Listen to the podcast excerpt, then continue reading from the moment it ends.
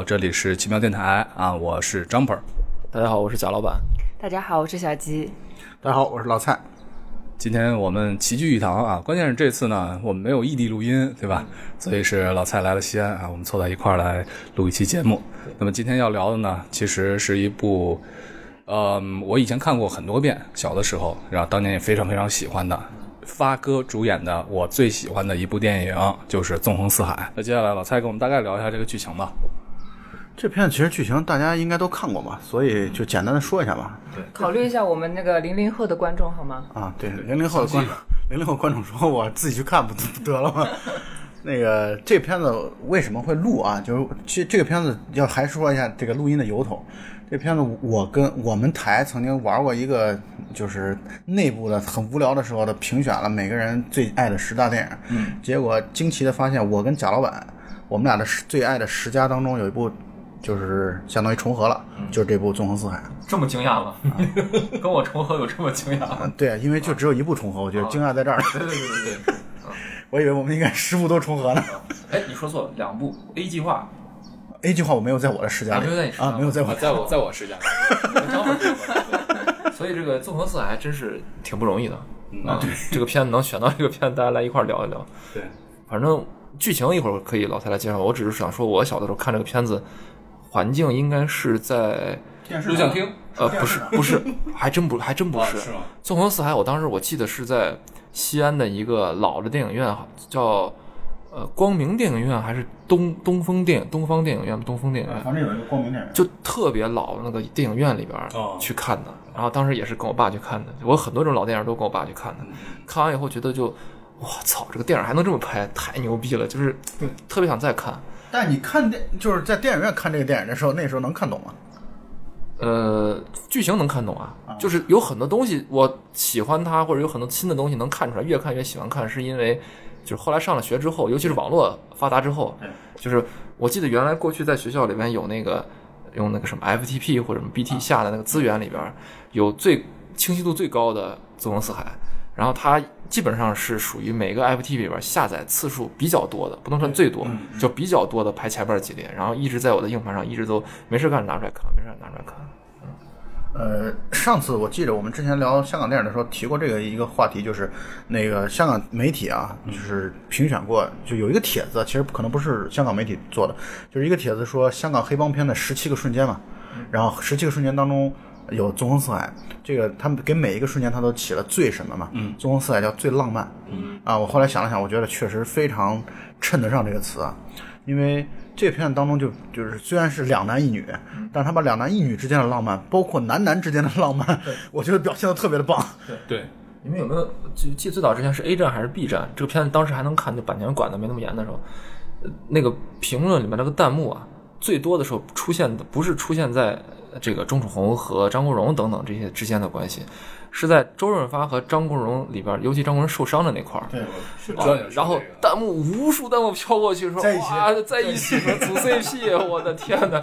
就是可以说这个片子那个片段，我在很早之前就看过，就是他他，而且包括讨论了，就是对于生活、对于女性之间的看法，对，所以我很早就看过，但是我当时就也不知道是出自这部电影。嗯，这片子牛逼就牛逼在我们以往的看三角关系啊，我们总是会支持某某两个人。对，然后就会就特别不不喜欢另外一个人。是的，这个片子牛逼就牛逼在这三个人我们都很喜欢。对，就是你任何这三个人当中任何两两组合，我们都觉得可以接受，没问题。对，而且最后三个人生活在一起就是那么的和谐。对对对对对对对对对对对。我现在想替这个观呃听众朋友们问一句话啊，你们还讲不讲剧情？聊起来收不住了啊！这个这个片子最开始的时候就应该是一公路上的一次偷盗行为对，是的。就是先引出来，他们三个相当于是这种大盗嘛，对，然后就是偷画的，啊，然后这个故事其实挺简单的，讲的就是他们三个人是相当于是通天大盗，然后一直在偷画，以偷画为生，对，然后在执行了某一次偷画结束之后，他们本来就商量好说我们要归隐江湖了，对，结果后来又有一个委托人以一个很高的价格想要让他们来再去偷委托偷一幅画，那幅画叫女仆，应该是一九一七九几年的，反正大概就是很早以前的一一幅画，法国的画家，解放前的啊，对，解放前的，就是没成精。那幅画，那幅画，然后他就是钟楚红，其实相当于是坚定的持说我们要就是说好退休就退休，说好金盆洗手就金盆洗手。然后钟楚红借着自己能听懂，就是他作为法语翻译的这样的一个便利条件，跟那个委托方说我们不干了，我们已经退隐江湖了啊，拜拜。然后跟就是他呃周润发他们这边听不懂法语的这帮人说说啊，对方觉得这个要开价太低了，咱们不能接这个活儿。然后当然这两个男士都就是张国荣和周润发都特别聪明嘛。看出钟楚红的意思就是，其实就别让我们去偷画了。然后张国荣偷偷的就把那个画的那个就是相当于对展示业，然后就等于藏起来了。然后其实已经做好准备了。然后周润发也知道这件事儿。嗯。但是张国荣那个时候呢，他是决定自己一个人去偷画。是的。他为什么要一个人偷画？其实就是为了成全，就他觉得这个事情很可能是一个有去无回的事儿。对。有可能啊，至少危险性系数比较大，而藏在一个古堡里嘛，然后戒备很森严。然后他觉得自己要一个人去，但是周润发肯定是知道，周润发在这个片子当中是一个特别特别狡黠的一个特别诙谐的一个人。对。然后后来他就。等于他自己又又去跟在那个古堡当中跟张国荣就会合了，对，然后两个人一分啊，把画儿就就在嬉笑怒骂、调情之间把画儿偷到了，偷到之后，然后就被发现了，然后就开始追逐戏，追逐戏之后，周润发为了保护张国荣，然后自己就等于就跟对方同归于尽了嘛，就挂掉了，对，然后这。就剩下两个人了，两个人自然而然就结成了夫妻，是钟楚红和张国荣。然后中间这段时间过了多长时间？就他们俩一起生活，五分钟。因为就是那那首歌嘛，啊，就是那首歌应该是风风在啊，风继续吹啊，应该是风继续吹的那那首歌的那个时候，就是表现快速的镜头。对我的意思，他们俩生活剧情里面生活了多长时间？怎么着也得有快一年了吧？可能。呃，我觉得就是还没到生小孩的那个程度啊，但是应该是感觉蜜月期已经过了，就是相对来说比较正常的生活了，就半年一年吧，差不多。我觉得。然后这时候突然间，这个周润发出现了，对，然后他发现周润发没有死，但是坐着轮椅，就是人已经是相当于因为上回同归于尽那个拯救自己兄弟的行为啊，残残疾了嘛，对，残疾了。啊，然后他周润发为什么要突然出现呢？是因为他们三个人的养父，就是其实他们三个人的养父对他们是很，就是曾江主演的嘛，是演一个笑面虎的这样的一个角色。对。然后就是又想让他们重出江湖，然后再去盗一幅画。对对。啊，这幅画呢，其实还是那那幅女仆。就是他们相当于把那个女仆委托给拍卖行去拍卖，然后他们的意思就是从拍卖行我再把它画倒出来，整个把这个价格等于又至少翻了几倍，就这样的一个过程。但是那个拍卖行的戒备又极其的森严，所以他觉得他们三个人必须得联手在一块儿才能把这事儿搞定了。结果呢，这事儿就搞定了。搞定的过程当中呢，他们表面上是在为了自己的养父再去做事儿，但是因为养父从小在养育他们的时候一直对他们是。打骂，然后传递了非常糟糕的那种是养父，其实有点像那种很邪恶的师傅或者对这种这种角色，没有没有偷盗嘛？对，他是那三个人在他这个所谓养父的这个眼里，实际上就是工具嘛。对对，没错，就是工具，就是一种工具啊。就是这个地方又要说，他们其实还有一个干爹。刚才小鸡分不清楚 干爹跟养父有什么区别。蒋老板一会儿给我们介绍一下干爹与养父有什么区别？我也不知道，没有这个说。我我要声明比如说我是贾老板的干爹，但是不是养父。啊，对，我要声明一下，因为在那个我看的是粤语版，粤语版里面他那个干爹他是被翻译成叫什么奎爷，然后他上来就说契爷吧，契爷啊，不好意思啊，记错了，契约的契爷，然后他上来就说，对，上来就说啊，那我们以后就叫你契爷了。然后等到下一幕的时候，老蔡突然窜出来说，诶，这就是他干爹，干爹什么时候出现的干爹？不是，小金同学可能对干爹这个词确实有一特定的理解。没有没有没有没有没有。如果没有记错的话，他干爹是警察嘛？对。对，干爹是夺命双雄里面的那哥们儿叫什么来着？呃，那个呃，那个喋血双雄，喋血双雄。啊，喋血双雄里边朱江。啊，然后哎？啊，他叫朱江啊，这演员叫朱江，那个那个叫曾江，养父叫曾江，曾江对对，曾江就是黄老邪嘛，就是八三版射雕的黄老邪，我觉得他演哦，是吧？他特别好，特别，他是黄老邪啊。我记着我们上次提起曾江的时候，江鹏也是以同样的惊讶的语气来面对这个问题。上次说到曾江是应该是那个《英雄本色》时候说的吧？啊，对对对对对对，特别好。我觉得这个演员简直就是我心目中这个。当然，你说他演的这个人到底真的有纯粹的恶，有多么的恶？好像除了那种纯粹的恶里外，有那么一丝丝让人觉得啊，好可怜啊。这个是纵横四海里吗？纵横四海里最后啊，哦，是吗？就他最后那，我看到最后，我说啊，这个人，因为他的就是我跳跳一下剧情啊，就他最后这个 曾江演的这个词儿说，曾江演的这个养父，最后他不是这个阴就是阴谋败败露了嘛然后去最后去颤颤巍巍的去拿那幅画的时候，那幅画通电了，有防盗措施嘛，他整个人不就是等于是相当于是想在最后这个通电完的那一瞬间就把那画抢下来，嗯，然后呢被这个呃。他的两个两个养子，嗯。对，然后让他一下子从高空中跌落，然后膝盖跪到地上。他，是相当于跪在那个周润发的那个轮椅上，对，而且这个地方要接出来，其实周润发的这个残疾是假的，对，嗯，然后轮椅只是个道具，对，这里边你就能感觉到这个人就一辈子，你想他这个画儿对他来说能有多么重要？他就到那种穷途末路的情况下，等于让人颤颤巍巍的用老迈的身体上去去 去够那个画儿，然后最后两个腿摔到地上都已经腿都摔坏了，对，然后被扶到轮椅上的时候。他仍然还摆着他那副养父的那那种所谓的尊严，说对你们怎么能这样子啊？怎么怎么怎么能这样对我什么的？所以说，你说这个人，我觉得是有点可怜。就他真的如果是纯粹的恶那种邪性的，他不是那种恶，我觉得。而且他这里边还有个好处是，就是从刚才讲那个老蔡刚才说的那段，最开始的时候电影里边演示他，呃，从小把这呃两男一女养大，对，那个警察也是从小看着两男一女长大的，对等于这三个大盗从小就是有正义的父亲和邪恶的父亲，没错两方面出现在他们生活里边儿。然后，但那个时候那个呃曾江演的那个人是个真的是个只是一个小贼。偷什么公交车上的那个人的钢笔啊？那是因为他一开始给他就示示范范示范的时候，就是呃公交车上怎么偷别人的钢笔，怎么样去这个就是偷别人的钱包，嗯啊，但但是这个呃，这个这个这个干爹呢，就是一个一般的警察，对，穿着小警察，小警察，就感觉像那个巡逻在香港巡逻那种警察一样。说明随着这个三个大盗的成长，然后这个养父也这个发财了，对。成了国际大盗了，这个干爹也升职了，成了这个什么高级的这种警察了。对那是因为他们那个养父本身也就是靠着他们三个赚赚钱嘛，他们三个成了通天大盗之后，他们养父自然而然就发达了。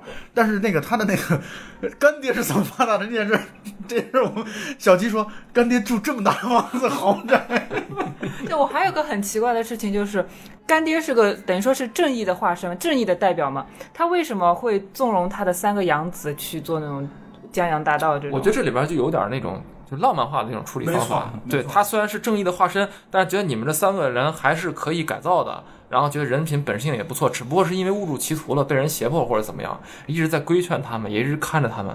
还有一方面就是他其实他也没有什么证据。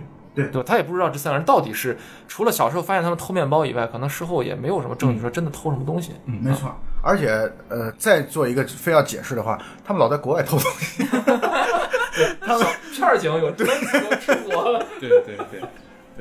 而且刚才其实啊，这个情节说到周润发回归，对吧？应该叫阿什么来着？呃阿祖阿祖，阿祖回归。阿祖回归之后，他们就会发现之前的很多呃，就是实际上是他干爹的一个阴谋。他们要退出江湖的时候，是他干爹是极力反对的。对，没错。然后包括他他的这个呃养父啊，其实养父不是干爹，哦，养父，养父啊，对。但是养父呢，其实是很了解他们的性格，对，啊、知道这两个男的，就是阿祖和阿詹，这两个人是就压根儿不会，就是说要退休，只不过是为了搪塞红豆而已，啊，根本就没有，他们也是已经习惯了过这样的生活了。对，就是又又很潇洒。你看这里边出现了那个周润发，就是那个阿祖在。降落伞，然后伴着那个蓝色多瑙河的那个音乐，然后在竹林上空飞舞，那个感觉特别像那个藏卧虎藏龙的那个感觉。我小时候第一次知道这个施特劳斯，啊是因为听了这个里边的曲子，然后刻意去问的别人说这是蓝色多瑙河，然后我又刻意去查了，当时还查了书，蓝色多瑙河是施特劳斯写的，然后了解了施特劳斯家族，我才知道的。我觉得这个片子对我。的教育意义不亚于这个维也纳交响音乐会，真的比那交响音乐会早多了。我去看这个片子，因为它里边配合特别棒，啊，就是周润发在呃天空中降落伞缓缓的降落，很浪漫，一种偷盗的行为，但是像艺术一样对，但是又带那么一丝的那种诙谐。他不是那个降落伞要和那个钟崇开的那个车配合嘛？对，然后他有很多埋怨呀，什么这种打情骂俏的那种程度。对，这个说的这个是他们的就是剧情里面第一次偷盗的时候，没错对吧？然后是阿詹啊，就是张国荣先是驾驶摩托车钻到了那个藏画的保险车的底盘下面，对，然后想办法进入那个车，然后周润发和钟楚红是驾车来接应，是这样的一个过程吗？没有，周周润发相当于是从他是空中嘛对，空中来去支援的。对然后钟楚红是开车，对对对然后等于是摩托车，然后有空中的降落伞，然后又有这个这个汽车这样的一个过程。对然后我得说一下，为什么叫阿祖和阿詹啊？是因为吴宇森极其喜欢法国那个导演特吕弗，特吕弗在一九六二年的时候拍了一个电影叫《足与战》。这个《足与战》这个片子呢，就包括我去贾老板他们那个办公室参观的时候，他们那儿有一张那个海报。啊，是吧？我都不知道。就是你们那个开会的时候，那张海报那是足语战足语战的海报。好的，好的，我马上去落实。然后，所以呢，那个足语战讲的是一个纯粹的一个相当于男女关系的一个电影，讲的是两两男一女的这样的一个三角关系，特别虐人的一个三角关系，就是那女的一会儿跟这个好了，一会儿跟那个好了，跟这个结婚的时候，同时还跟那个人飘忽在两个人之间。对，完全是飘忽的。我想他可能第一呢是向特里弗致敬，第二本身也是在暗喻这个片子当中的三人的关系也是比较复杂的。但是因为他是东方化了，就不敢把这个事情搞得太乱，就是他尽可能回避性的环节，在我看来，对，再一个也是因为这个片子调性的原因，他处理的就是诙谐。对啊，关系之间即便有矛盾，那个矛盾也是有一种玩伴之间互相打闹。对然后男女之间关系是那种像类似于过家家，我跟你好，我不跟你好那种关系。但是这样的话，反而会形成一种哎，啊，好纯真啊！就那个年代，让你感到真是黄金一般的年代，就是人和人关系很纯真，连荧幕上都那么纯真，就感觉特别棒，看着。对，而且我觉得，因为可能是因为他们就从小关系特别好，所以当他们发现就是对方也对那个女方有情愫的时候，第一个想的事情不是自己去再努力一把去占有，而是想着自己去退出，然后去成全他们，去给他们幸福。对。刚才看小吉在看的过程当中，他就问我，他说三角关系当中是不是真的出现这种情况的话，比如两个人关系男的关系很好啊，在三角关系如果发生了三角三角这种关系的时候，两个男的难道真的都会选择退出吗？我说不一定，因为我刚刚才看完那个《请回答一九八八》，里面的两个男主角也是这样子处理的，就是看上了这个姑娘，两然后两个人同时退出了，然后那个姑娘以为全世界的人都不爱我，啊，所以我是觉得是这样的，这种情况很多时候啊，以一种套路化的表现形式是，如果两个男的在遇到那个女的之前，或者说至少同时认识的，或者比认识那个女的更早，他们俩先是好朋友的话，一般来说以影视剧的套路，他们俩在形成三角关系之后，两个人都会选择退出。嗯，如果是其中一个先认识，另外一个后认识的话，两个人就有可能会有人是进取的，有人是退出的。呃，如果两个人都是后认识的，那么就两个人可能都是进攻型的。我觉得这可能我操，什么叫两个人都是后认识？对啊什么叫两个人都后认识啊？呃，不是我的意思，就是说，就是呃，我的意思是说，两个男的，两个男的认识是在两哦男女认识之后。哦哦哦，类似的剧剧情，你就联想到那个太极张三丰嘛，太极张三丰里边也是，就是他们俩从小都是在少林寺里边长大的，然后这个你说周芷若和 周芷若，太极张三丰，我，我想到我想到魔教教主了。行，魔教教主我头脑中出现魔教教主那个，我因为立刻出现就是你知道小昭你知道吧？就邱淑贞。但是都是李连杰演的，很好，你这个联想很好。《太极张三丰》里边就是他们俩从小在少林寺长大的，但是后来认识的那个女的，就是他们俩其实都有点喜欢的那个女的，是他们从少林寺被赶出来还俗了之后，对。然后认识的。这中间就会有一些和这个呃足浴瞻不是足浴瞻，就是和这个纵横四海不太一样的这种地方。在纵横四海里边，他们设定是三个都是孤儿，相依为命，对方不管男女就是我的唯一的亲人。对。啊，然后加上他们那个养父单又特别差，他互相是相互扶持的，从小过得很苦，经常吃不饱饭，对。啊，然后自己从嘴里省出来一口就留给别人去吃，就这这种感觉，对。所以就最后他们成年之后的那种感情啊，就我觉得呃，超越性别了。就已经超越性别了。对，就你是我在世界上，你们两个是我在世界上唯唯一可以依靠的两个人。对，所以在这里面，他们的首先是亲情，之后才能可能谈得上爱。就是家人，家人。对对对对所以你看，最后周润发帮他们带孩子，其实毫无违和感。对对，没有任何。对，所以在小吉说明这最后最后的情节的时候，中间还有一段，其实我记不太清了啊，因为我看的时间太长了。虽然小时候看过很多遍，就是周润发出现之后，他们是呃发现这是他们的养父的一个有一个阴谋是吧？之后他们怎么反抗的来着？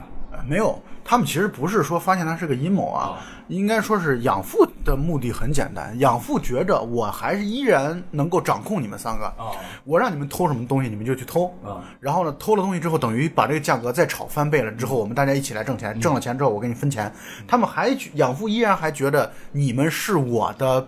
附属或者是我的兵，啊，还是这样的一个过程。但是那个时候，他们三个人已经是完全羽翼已经丰满了。对，他们的目的其实就是觉得我过去给你赚了这么多的钱，足够多了。然后包括我过去为了你出生入死，你看周润发也差点把命都丢了这种情况。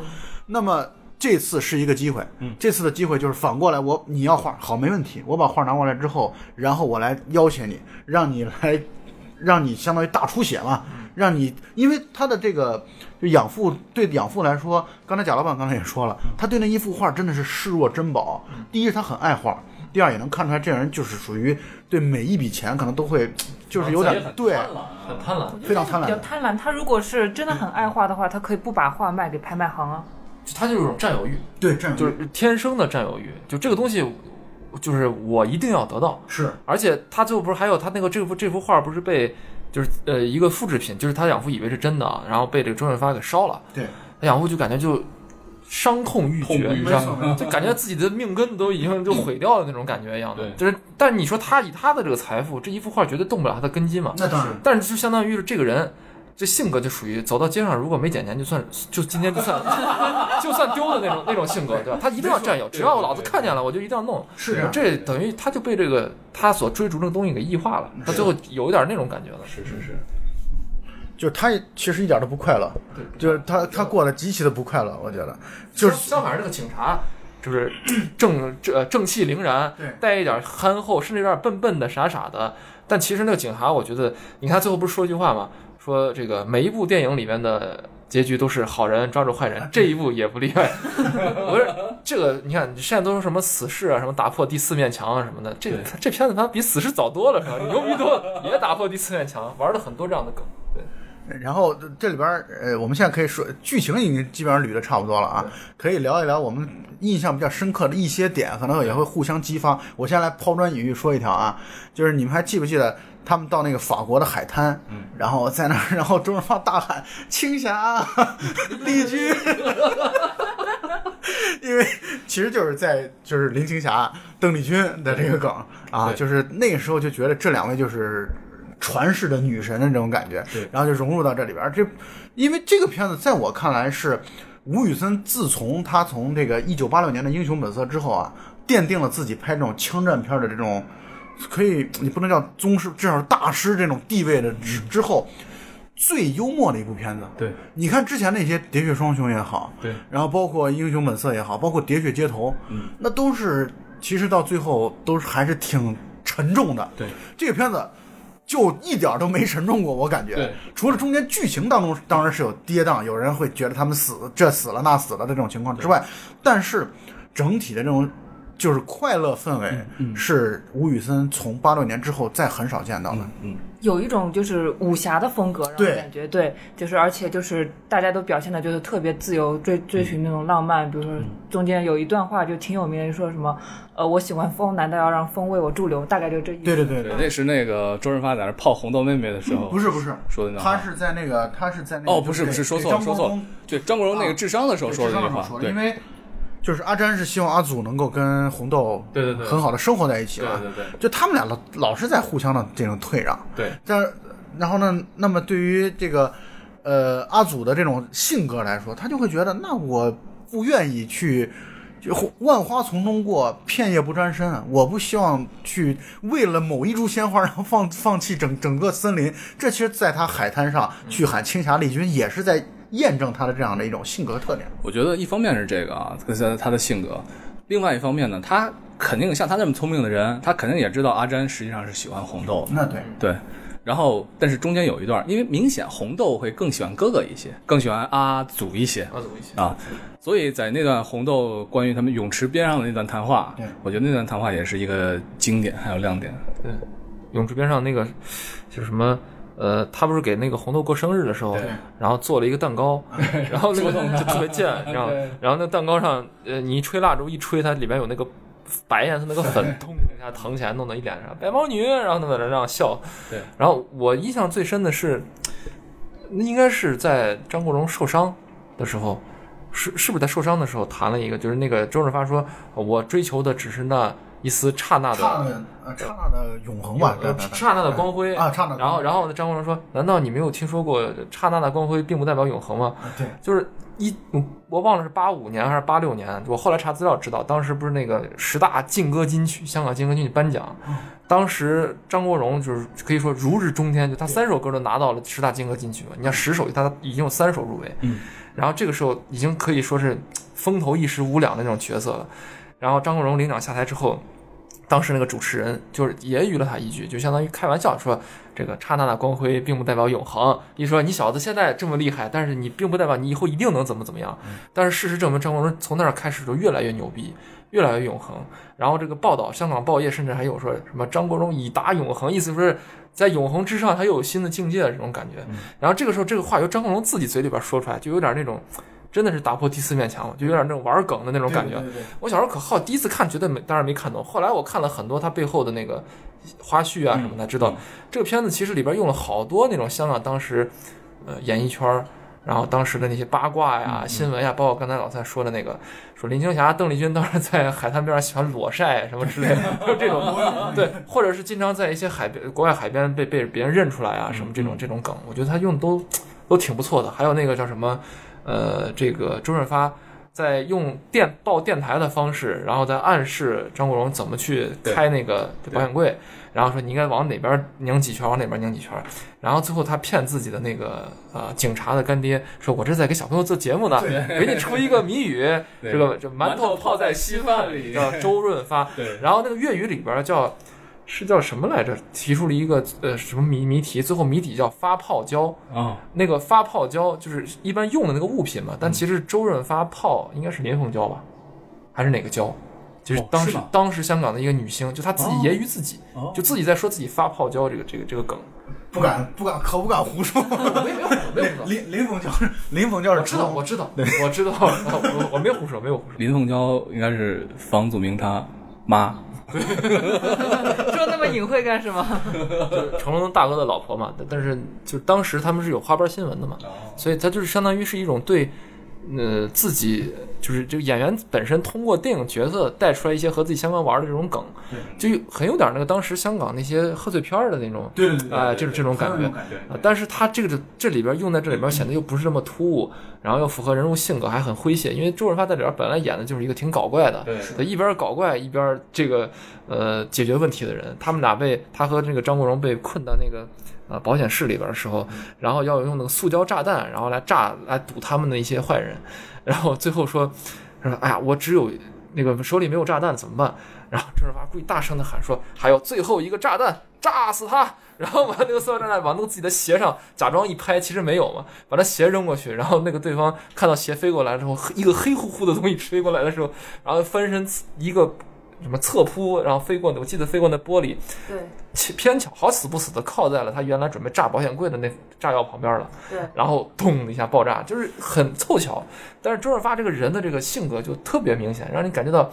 枪林弹雨之中穿梭，还能谈笑风生，就非常的潇洒。再加上张国荣又是那么的帅气，身姿又那么矫健，然后不还做出了一个什么倒倒钩的那个那个动作？对对，就是他把那个塑料弹踢起来的时候，然后一个倒钩射门，哇，太帅了！就你觉得那里边，嗯，这是就是每个人的性格都那么鲜明。还有一个老蔡肯定印象特别深，就是钟楚红跳舞那段。那对是，我觉得那个真的是可以说是香港电影史上的华彩的，没错，那个绝对是香港影史上的就是出了名的，因为就是他当时周润发是坐轮椅嘛，坐轮椅的那种舞蹈，嗯，这个绝对是香港电影光影史上的这个就是挥之不去的一个经典的。对，那个我要说说我从小是在哪儿看的那个电影啊？我是在陕西，那个时候应该是西安电视台，每到过年过节的时候，总有那种。相当于春节的那种像七天乐一样的，我之前也提过这个话题，就是他每天都会放好多的。我看那些什么《回到未来》什么，都是在那个电视台上看的。然后他每天要放电影之前，他会有预告。他预告的那一下，就是给纵横四海的那一下镜头，就是坐轮椅，然后就是摆起手来，周润发摆起手来坐轮椅的那个跳舞的那个一个一个镜头。所以那镜头到现在都印象非常的深刻。他是作为如果要找那么一小。一点儿镜头或者一部分镜头来去代表这个片子的话，可能就会截出那段来。小时候看那个轮椅这段的时候，我就特别想试一试坐在轮椅上能不能把自己放倒了，然后再再起来，像周润发跳舞那段那段感觉。对对哎，你试了吗？我后来好像试了，好像真的坐上轮椅了是吧？嗯，对，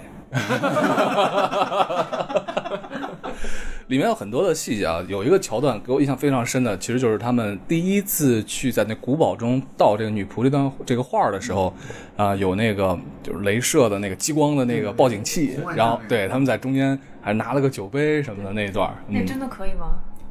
呃，理论上是可以的，理论上。理论上是可以的，嗯。但是就是它里边肯定是艺术化处理了嘛，对，然后一边，而而且它里边对话特别怪，然后就是什么，呃，什么杀机四伏，什么，哎，真凶，呃，眼见明台高阁，何来杀机？然后什么什么话，呃，酒逢知己千杯少，话不投机半句多。然后两个人把酒杯那个往那个红外线那一晃，说众人皆醉我独醒嘛。然后一边配合着音乐，然后像跳舞一样的，一般走出去。然后我我发现他们俩说的这番话，好多的公众号。好多自媒体在说某些话的时候，他们那个动图啊什么，包括最后周润发一个下腰没下好，然后一下摔到地上这个样子，被用了无数遍。没错就真的就是那种很精彩的，就跟那个周星驰里面有很多电影里面镜头被反复使用是一样的。这个片子当中的就是它本身是一个特别诙谐幽默的一个片子嘛，但是这里边的这种装逼或者 这种带有文化文艺成分的东西一点都不少。首先先说第一部分，就是它这里边有好多的名画。啊，片子最开始的时候，一开始的那个安慰那个馆长说你的画就是好像你的画被偷了，那个馆长，那法国的那个那个美术馆的那个馆长嘛，然后安慰的时候，那个那个画是意大利画家莫迪里阿尼的啊的那个名画。后来有一次莫迪里阿尼的那个画展，我还去看了，我看就看每一幅的时候，都感觉像是在看《纵横四海》里边那个画的感觉。暴走，赶紧。然后还有后来他们那个在呃，他们那个干爹，就是周润发在他干爹那幅有一个大幅的图的画，那是法国画家亨利·卢梭的《诱蛇者》。啊，他放这幅画本身也就是诱蛇者嘛，就是相当于我要去啊诱诱捕你嘛，我要去去把这个相当于把自己养父要去诱捕进来，所以这是第一个，他在画方面他有好多的安排了好多梗。第二个呢，就是刚才贾老板也提到了，他有好多诗词的这个运用。然后我比如说有一段诗词是我在这个里边学到的：“千古江山英雄无觅处啊，当然是英雄无觅孙仲谋处嘛啊。”然后舞榭歌台风流总被雨打风吹去。这个片子当中这一类的东西太多了，包括祝你们春梦了无。就是，总之它里面有，呃，这片子你能从那个时候看出来，在当时香港拍这种片子的时候就很讲究，是就各个环节它都非常讲究。对，它哪怕是模仿，甚至有的时候是照搬，嗯，但它都一定会加入一些它自己的元素，但是让两个元素结合的那么的让人觉得不突兀，浑然天成。就是我，而且那时候应该有很多片子都是在国外拍的，我觉得同一时期。对，快餐车是在这个，就成龙快餐车是在这个前后还是之后？八四年的，八四年的，还有那个叫什么，呃，龙兄虎弟，成龙的片子基本上那个时期大部分都是在香港之外。香港之外取景，国外现场取景，而且里边还有外国的演员。对，然后，但是它里边有真的非常浓的这种港片的这种特质，又融合了异域风情，就特别棒。我觉得那个片那时候的片子，你现在看起来完全不过时，真的不是说我们简单说一句好像先入为主就一定好看。你就即便和现在很多片子的对比，嗯，他都觉得，我觉得他完全不过时，制作用心上来说都是超一流的。而且我上次说了一个观点，我说就是香港电影啊，它本身它有一个毛病，就是把一个梗它喜欢用无数遍，然后每一个人可能都在前者的基础上可能增加点自己的东西，但是会有一些审美疲劳的东西在。但是呢，那个时候的香港电影啊，就是为什么会成为黄金时期，也很重要的地方就在于他们对于基础故事的编剧是很重视的，对，包括对白、台词的这项的重视程度是很高的，对，啊，就是尽管他们很多片子可能真的是三十天、六十天就把它就就拍完了、制作完了，但是他在故事的打磨阶段，我觉得做的还是非常好的。这方面，我觉得新艺城的故事就是就本身就是说明了这一点。也也就也说明现在这个呃，我觉得香港电影自从有所谓的香港电影北上这这种概念嘛，所谓的北上这种概念，就是很多香港电影导演他可能忘了自己之前这个电影为什么大家那么受欢迎，形成了那种黄金的那种年代。它不光是现在很多人以为香港电影，比如玩的过火啊，或者是呃用很多梗啊、搞笑啊什么这种，它是更多的是我觉得它是尊重电影的。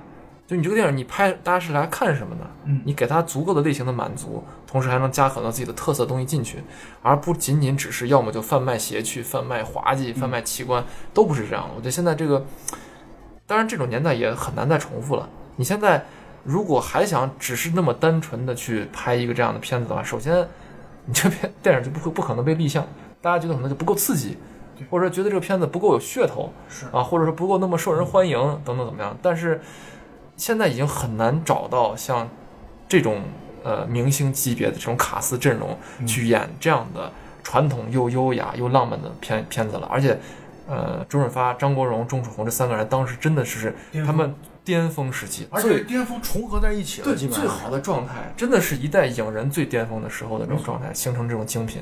钟楚红特别美，我希望大家真的如果没有看过这个片子的同志们，一定去看这个片子里面钟楚红。嗯，就我当时看完真的是小时候心中的这种女神的这种形象，她的任何不管悲伤也好，笑也好，甚至只是回头看那么一眼，你都觉得就是真的是风情万种。而且她那种风情不是不是像邱淑贞或者是什么那种不是不是色情意味的风情，，啊对，嗯，它是带有一种纯真的女孩子气的而且还有点风，古典意味的东这西。特别特别古典，特别优雅。对，对，我觉得贾老板这“优雅”这个词儿用的还是挺好的。嗯对，呃，就是我觉得钟楚红如果从五官的角度来说，其实一般，或者说不会让人有那种惊艳的感觉，但是就是结合气质啊，结合整个的这样的一种感觉，然后一系列的，真的在这个这段时间，就是在你去搜那个片子，就是《纵横四海》里边的海报、剧照，任何的一个组合，他们三个人在一起，就你头脑当中就是一个词：美好。就太美好了，就他们这些人凑在一起之后，就感觉美好至极。再加上那两个老头儿珠江和曾江往这儿一放，我觉得这个片子阵容太强大了。对，还有什么可说的？是吧？那小小吉对这个红豆妹妹，你觉得就是凭你这个零零后的这种观感来说，你 你觉得怎么样？我觉得很美。我觉得女孩子就应该是长成这个样子，就是。其实中国的那个对于女性的审美来说，他们是追求一种鹅蛋型的脸蛋，不是像现在一样是追求瓜子型的，就下巴越尖越好，眼睛越大越好，不是这样子的。就是女性应该是给人一种很舒服的美感，这样子我觉得才是一种比较呃美好的一种状态。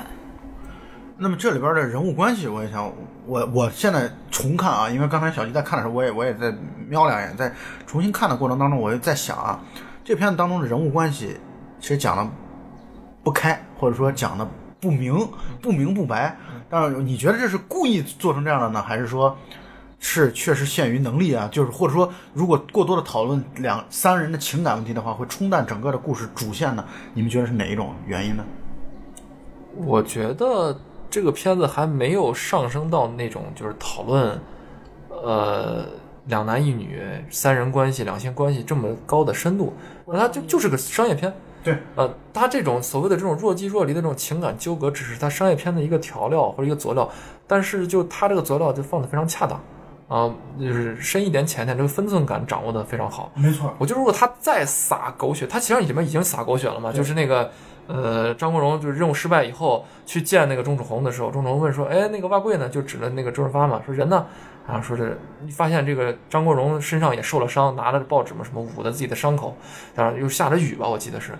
然后这块儿实际上就已经撒狗血了，对吧？相当于这个三个这种稳定的这种关系里面突然少了一个，但其实这也是，就周润发用自己的死，就是来假死嘛，成成全了他俩，已经撒狗血了。到这个度，我觉得都已经够了。就我觉得不需要再再探讨什么更深入的这种这种关系了。他这种点作为一个商业片来说，已经完全够人去去感怀、去去感叹了。对他如果就对于一部这样子，就是他是还是主线，还是讲一个三个人的感情以及一个偷画的一个主线嘛。他如果继续讨论两性关系，讨论的太多，其实也没有必要。就会冲淡这样的一个，确实就会冲淡一个作为商业片的一个节奏感，而且你刚刚好这种朦朦胧胧的这种三角关系，带有有点儿点儿暧昧，就是人和人，就是三个人当中任意两个人都是互相暧昧的那种状态。对刚刚好，就只能说刚刚好。然后我小的就说一下，我小的时候看就是这所谓的两男一女的关系的时候，就最开始就在我心中极小的心中种下了一个种子，就我觉得，我操，这，就咱不先不说这种感情或者异性之间这种感情啊，人和人之间的感情，我觉得这里边说的更美的是周润发和张国荣那种关系，就是我觉得兄弟之间他妈这才叫关系，就是在我小中心中想小小时候心中种下一个这样的一个根，你知道吗？然后就是我现在当然我肯定觉得，就如果假设哪一天我和自己的兄弟如果为了一个女的怎么样，我绝对会选择我退出，然后你就成全你们，因为你不能因为这样让兄弟没有没有的兄弟做，就有那种小的时候那种小的义气的那种对义气那种憧憬，在两个人话也不多。但是坐在一起惺惺相惜，看着远方海平面上升起那轮那轮朝阳的时候，那种感觉，我就觉得这块特别棒。我在我甚至就是种下了那种英雄主义的那种，或者是为了成全别人，然后自己怎么的那种英雄主义的所谓英雄主义啊，很可笑的这种英雄主义的一个小的种子在自己心里面。那确实，因为我们从小看的这些片子，大部分都是其实是宣扬这种观点的，吴宇森的。然后《古惑仔》的，对。啊，这种片子其实说到底都是在宣扬这种男男男之间只有娘炮才要怎么怎么女人，然后真正的男人就应该去怎么男人的那个。我我特别我特别信我特别相信那个贾老板说的，对吧？然后只要这个姑娘长得不是特别好看的话，OK，那个，那你觉得说到这个啊，你贾老板，你觉得在蛙龟再次出现的时候啊，就是阿祖再次出现的时候，钟楚红到底是？继续依旧爱着阿祖呢，还是已经他的情感都转移在阿詹身上了？我觉得这里边他就巧妙的回避了一个，就是男女之间，你比如说很少有亲吻的、强吻这种镜头，对吧？对，呃，就是他的关系都处在那种纯，就像就像三个学生一样，是纯纯的拉个小手啊，什么这种开个小玩笑啊，嬉笑怒骂一下，存在这样的一个状态。嗯。所以完全回避了性的对，但是其实到片子最后，那个张国荣和钟楚红是有小孩的嘛？对对。然后他们三个呃快乐的生活在这个一起的时候，那个周润发的角色是奶爸嘛？对，就是他们相当于家里边的这个女的闺蜜，男的兄弟嘛，就是在一块住着呢。这是一种童话式的一种处理方式。童话。他已经回避了、规避了这个钟楚红自己的选择。其实在这里边，钟楚红完全就是一个随波逐流的，就是。他两个都喜欢，他绝对不会去我同意这个观点，我完全同意这个。我还是那那个观点，他们每个人都是比都是喜欢另外的两个人，而且对另外两个人的喜欢好像感觉不分彼此、不分伯仲的，对，就程度是差不多的。是亲人，对，就是比如周润发，我既爱张国荣，也爱钟楚红；钟楚红，我既爱周润发，又爱但是唯一能让你感觉出来这里边有男女这种区爱的区别的，就是那张国荣可能有些嫉妒，对吧？他。显现出了一些一丝自己对于周润发和钟楚红过于亲密关系的那种嫉妒的心理。那是一开始的时候，那是一开始的啊，那是一开始的时候，就是他表面上是说你周润发就是阿祖，你对红豆太差了，但其实他的意思就是你他妈的 这个红豆这么那个你，然后是我，对，如果是我，我会保的特别好。他那个时候。因为呃，这里边还是会有那么一点点的三个人的年龄差，但是点到即止。对，这这个分层，包括这三个人的年龄差，就是这个阿祖的年龄是三个人当中最大的老大哥。然后呢，阿詹呢本身会有一点，阿祖有一点，你得作为我是弟弟，你得稍微让着我点儿。那所以呢，他就会有一些撒娇的，或者说有一些这样的一种，对，就是表。表露自己情绪的，不像这个阿祖，他完全我觉得在笑面虎当中把自己这种情绪 完全消解掉了。包括这个阿詹作为一个年轻的小弟弟，然后经常还有一些作弄、开玩笑嘛，对，作作弄阿祖那种镜头。其实这就是我们经常会在小一点的人身上看到，他们对自己的哥哥或者姐姐，他用这种恶作剧的方式，可以说是软性惩罚，但是同时又是提示自己的存在感。我觉得这个就是他这个人物的性格设计的相当棒，他所有里头说的话。他做的事儿，包括以他的视角拍出那些画面，都完全代表着这个人的性格、动机、人设，都是经过精心设计，没有废笔。就是你看完之后，他除了搞笑以外，对，呃，嬉笑怒骂以外，没有废笔。而且在啊阿祖再次出现之后，就是已经坐在轮椅上之后，再次阿詹带着他去见了红豆。其实当时三个人的反应。那个那段设计，我觉得还是非常到位的，很巧妙，也很微妙的那种感觉。对，嗯，有一点微妙，有一点暧昧，这样就就是其实这个度，我们不需要把它说开，我们也很难说开。他们自己剧中人都很难去很难去明白这中间到底是我跟你一定是怎样，一不一一定不是怎样，不会有这样界限没有那么的清晰。但是我很同意贾老板刚才说的，我觉得他的这个度就是把握，就是我说剧情走的这个度到这儿就够了，你再多说一点，可能就会有点。画蛇添足了，但我觉得在那个周润发给张国荣治伤的那一段，其实他有一点伏笔吧，我觉得有点暗示的感觉，就是说，呃，周润发说到那个就是呃，就是你追你爱一个人，你不一定非要占有他。但是张国荣他说的就是，女人不是风，不是花，女人是要疼爱的。对我觉得其实可能这也是一种伏笔吧。对，所以他们后来的关系也就印证了这样的观点嘛。其实，所以到头来，红豆妹妹他们才是人生赢家。那可不，那可 对啊，是啊，就是 相当于两个人生之气都在自己的身边啊。对，一个顺利的转化成为哥哥闺蜜，对吧？一个成为了自己的丈夫。对，而且最后的情节是我记得是，呃，就是发周润发，呃，阿祖，其实他是要离开的。对，但是最后又改变主意了，还是要留了下来，对吧？当一个半成功的奶爸。推半就，他是半推半就的，表面上看着是要离开的，但对对说那那个话我我印象也很深刻，说这个那个现在馅儿都有了，就说你不是说要做干爹吗？然后说现在馅儿都有了，摸着那个红豆的这肚子，说馅儿都有了，来不来？我 刚才看到你们三个在在聊这个故事过，突然间有个走神儿，嗯就是我想我想感慨一下，就是可能是纯粹私人的感慨，就是小的时候看很多电影的时候，你可能都被那些光影去抓住了，嗯被那些情节，被那些人物之间的那种关系，表面上的那些刺激、惊险、浪漫、那些喜剧所抓住，然后你可能看不到片子后面那些东西。嗯，当你长大的时候，你在反复看这个片子后面东西的时候，你会可能会更会去在意，比如刚才这个老蔡说的，阿祖和阿詹后来怎么样了，对吧？他们谁更爱红豆？红豆有没有抉择？他自己有没有挣扎？那他们这个当这个周润发消失一年的时候，他们两个是之间是一个什么样的关系？经过了什么？这可能真的是我们成人以后，我们有了阅历之后，对，可能撕开了我刚才说的那些表面上的那种平淡、朴素、纯真，你可能觉得后面应该有什么。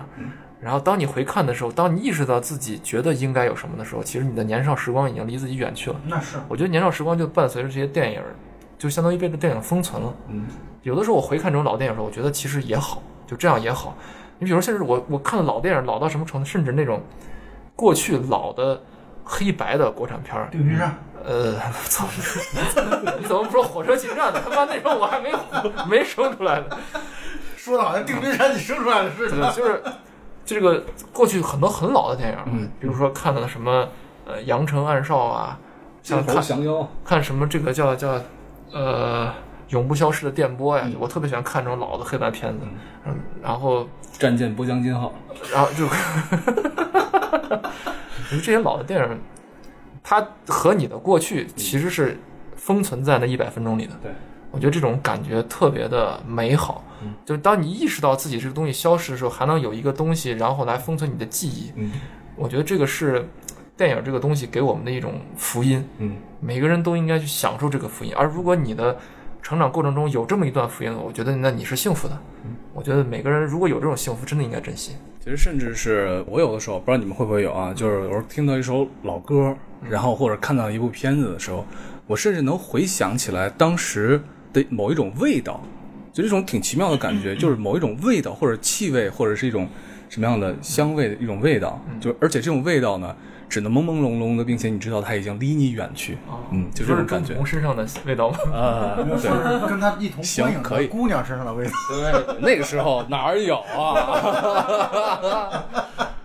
所以刚才贾老板说的这个，其实就是艺术的魅力，对吧？你要会从不同的角度，而且随着，呃，不同的人会有不同的角度。那么同一个人呢，随着时间、随着年龄的增大，你会有不同的深度去看待某一种艺术，不光是电影了，但正因为你有所谓的这种深度的认知或者深度的改变。啊对，改变，你会更珍惜过去那种感觉。那种感觉你平常是可能是想不到的。你把现在这种所谓的自己的这种世俗或者是这种算计啊、这种计较当成那种平常，但是你回头去看自己年少时所以为的那个平常的时候，你才知道这种平常其实已不是平常。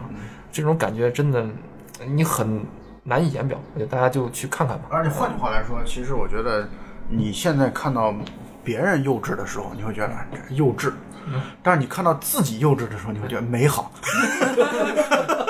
说不定这个过两过了过上，比如说十年以后，对吧？很多人在怀念这个《创造一零一》，是吧？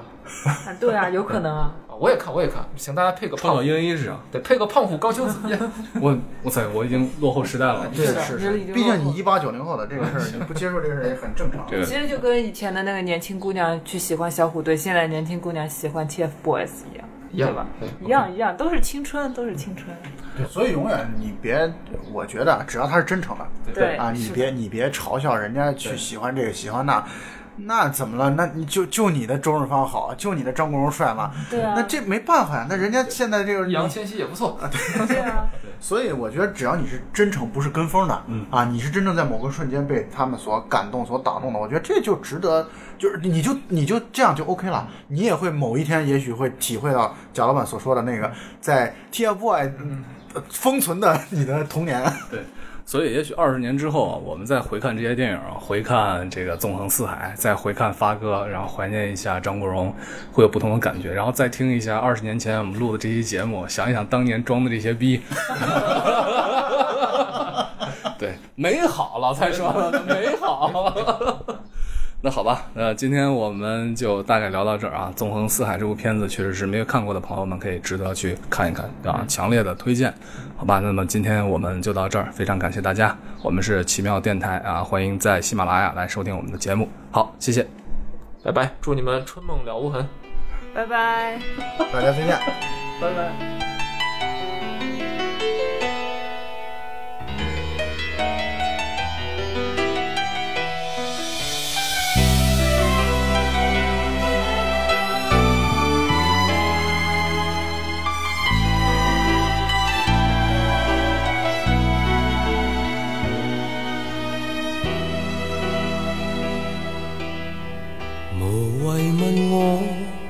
今天的事，無謂去知，不要問意義。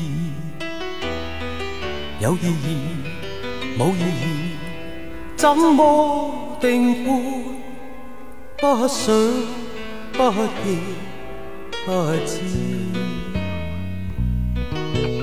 無謂問我一生的事，谁願意講失落往事？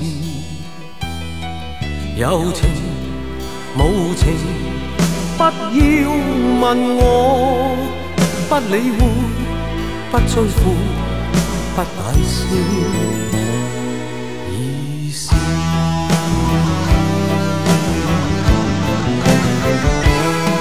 無淚無語，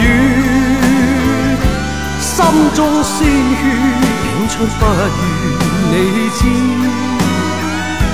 一心一意奔向那未來日子，我以後陪你尋覓好故事。無謂問我傷心。無謂去想，不再是往事。有时有阵时不得已，中间经过不会知，不会知。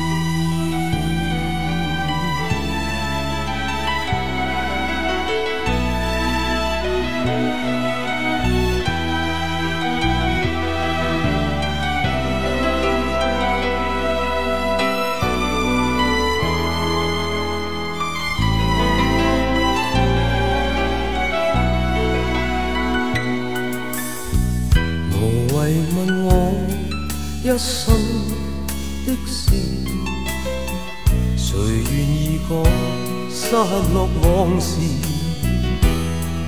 有情無情，不要問我，不理会，不追悔，不解释，已是。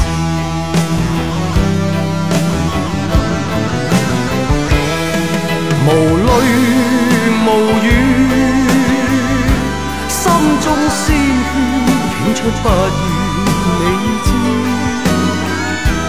一心一意奔向那未来日子，我以后陪你寻觅好故事。无谓问我伤心事，无谓去想，不再是往事。有时有阵时不得已，终究经过不会知，不会。